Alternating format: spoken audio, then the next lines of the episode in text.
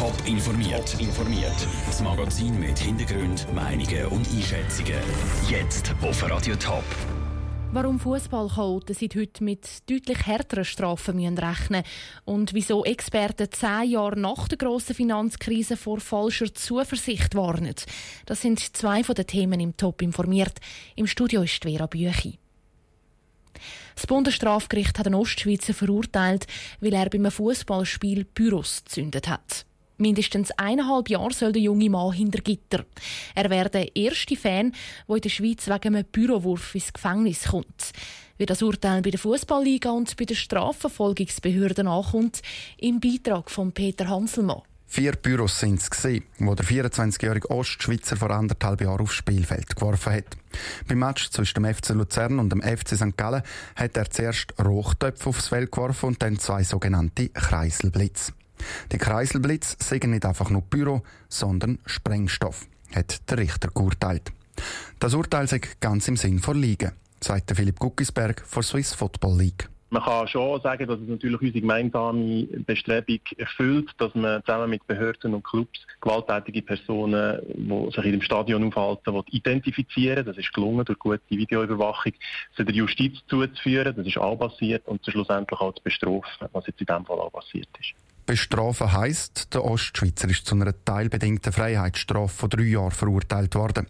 Anderthalb davon muss er absitzen. Dazu muss er 180 Tagessätze an 50 Franken und einen Bus von 700 Franken zahlen. Ein Urteil, das in die richtige Richtung ginge, kommentierte Hans-Jürg Käser, der Präsident der kantonalen Konferenz der Justiz- und Polizeidirektoren. Für die Sicherheitskräfte bedeutet es, dass ihre Arbeit jetzt in einem einzelnen Fall mal vor Bundesstrafgericht gewürdigt wurde. Für die Öffentlichkeit, finde ich, ist es ein wichtiges Zeichen, dass die Justiz nicht vorbeischaut. Für die Clubs, da muss ich sagen, dass wir sehr gut zusammenarbeiten, was die Umsetzung des Hooligan-Konkordats angeht. Mit dem Hooligan-Konkordat kämpft die Konferenz der Justiz- und Polizeidirektoren zusammen mit den Sicherheitskräften, den Clubs und der Fanarbeit gegen Gewalt in Schutti-Stadien. Dass die Fans den Match geniessen und nicht verletzt werden. Wie der Familienvater, der vor anderthalb Jahren beim Spiel FC Luzern gegen FC St. Gallen wegen dem Knall von einem von diesen Büros einen Hörschaden bekommen hat. Der Beitrag von Peter Hanselmann. Das Urteil vom Bundesstrafgericht ist noch nicht rechtskräftig. Die Verteidigung hat angekündigt, dass sie das Urteil voraussichtlich weiterzieht als Bundesgericht.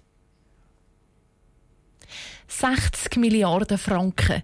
So viel Geld haben Nationalbank und Bund 2008 müssen in die Hand nehmen, um die Grossbank UBS vor dem Konkurs zu retten. Die globale Finanzkrise hat die UBS damals an Abgrund gebracht. Angefangen hat die Krise aber eigentlich schon ein Jahr vorher, nämlich genau vor zehn Jahren, am 9. August 2007. Ob sich so eine Krise jetzt noch wiederholen könnte, Zara Frattaroli ist dieser Frage nachgegangen. Angefangen hat alles mit hochverschuldeten Hausbesitzern in den USA. Wo die amerikanischen Häuserpreise plötzlich in den Keller gefallen sind, haben diese Hausbesitzer ihre Schulden bei der Bank nicht mehr zurückzahlen. Die Banken haben auf einen Schlag Milliarden verloren.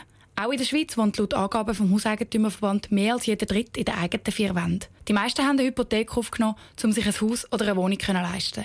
Darum wäre eine Immobilienkrise auch bei uns möglich, sagen die Experten. Aber eine Immobilienkrise muss noch lange keine Finanzkrise nach sich ziehen, erklärte Peter V. Kunz, Professor für Wirtschafts- und Bankierrecht an der Uni Bern solange jetzt nicht in der Schweiz plötzlich Leute sich Wohneigentum zutun, die sich finanziell absolut nicht können erlauben können. Und das ist das Problem von zehn Jahren in den USA gewesen. Solange das in der Schweiz nicht erfolgt, glaube ich nicht, dass die Immobilienkrise, sollte sie mal kommen, wirklich zu einer realen Bankenkrise könnte führen als Lehre aus der letzten Finanzkrise setzt man in der Schweiz heute vor allem auf höhere Eigenkapitalquoten bei den Banken. Das heißt, dass die Banken mehr Geld tatsächlich selber besitzen müssen, statt es nur von den Kontobesitzern und anderen Anlegern auszulehnen.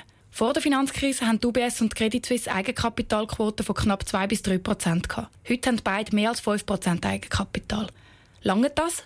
Der Reto Völmi, Professor für Volkswirtschaft der HSG, ist kritisch je mehr Eigenkapital da ist, desto höher ist der Airbag. Ich meine aber, 1, 2 Prozent mehr absolut eine Weiterhilfe. Das ist der erste Schritt in die richtige Richtung. Die weiteren Aufgaben stärker muss man erfolgen, weil das der direkteste Buffer ist gegen eine neue Krise. Einig sind sich die befragten Ökonomen darin, dass man sich nie ganz sicher kann sein ob die nächste Krise nicht doch schon um die Ecke ist. Oder wie es der Peter V. Kunz von der Uni Bern sagt, Auch die Ökonomen, die sich auf solche Prognosen auslösen, sind im Ergebnis nicht besser als der Mike Shiva. Der Wirtschaftsexperte Peter V. Kunz im Beitrag von Sarah Frattaroli. Ob Wasser, Eistee, Bier oder Wein, am Stars in Town gehen viele Getränke über die Bartheke. Die Becher haben das Depot, Depot, wo der Bar zurückgeholt werden kann. Wenn aber die Naiva von der Afghanistan-Hilfe vorbeiläuft, dann landet der Becher häufig bei ihr als Spende. Caroline Dettling hat sie begleitet. Grüezi! Möchten Sie den Afghanistan, für Kinder spenden? Ja, das spenden wir doch, klar. Zwei Franken mehr sind im Topf vor Afghanistan Hilfe Schaffhausen. Am Stars in Town sammelt die Hilfsorganisation das Depot der leeren Becher. Jemand, der hier dabei fleissig mithilft, ist Naiva. Sie ist Ölfi und damit die jüngste Helferin am Festival. Zwischen all den Besuchern sticht sie mit ihrer Truppe klar raus. Also wir haben ein T-Shirt an und man sieht es recht gut, wegen wir sind einfach geil angezogen mit einer Tasche. Einen großen Container und Ballon haben wir. So steht Naiva entweder auf dem Gelände oder sie läuft durch die Leute und schaut, wen sie als nächstes ansprechen können. Obwohl es der Naiva ihr erstes Mal am Stars in Town Schaffhausen ist, hat sie schon ihre eigene Strategie gefunden. Also mein Trick ist, dass ich lächle und ja, dann ein bisschen lächeln. Ziemlich simpel, aber es funktioniert. Um den Spaßfaktor für alle Spender zu erhöhen, ist ein kleiner Basketballkorb in Sammelcontainer eingebaut. Es hat vorne so ein kleines Körbchen und dann kann man die Flasche oder den Becher reinschmeißen und dann kommt rein. Gut. Zwei Franken pro Becher und die gehen dann eben auf Afghanistan.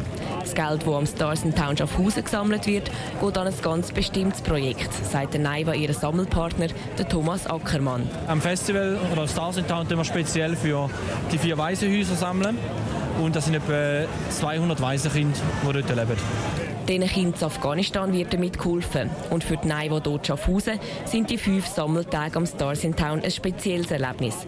Sie freut sich, wenn sich der Container mehr und mehr füllt, bis es Zeit wird zum Leeren.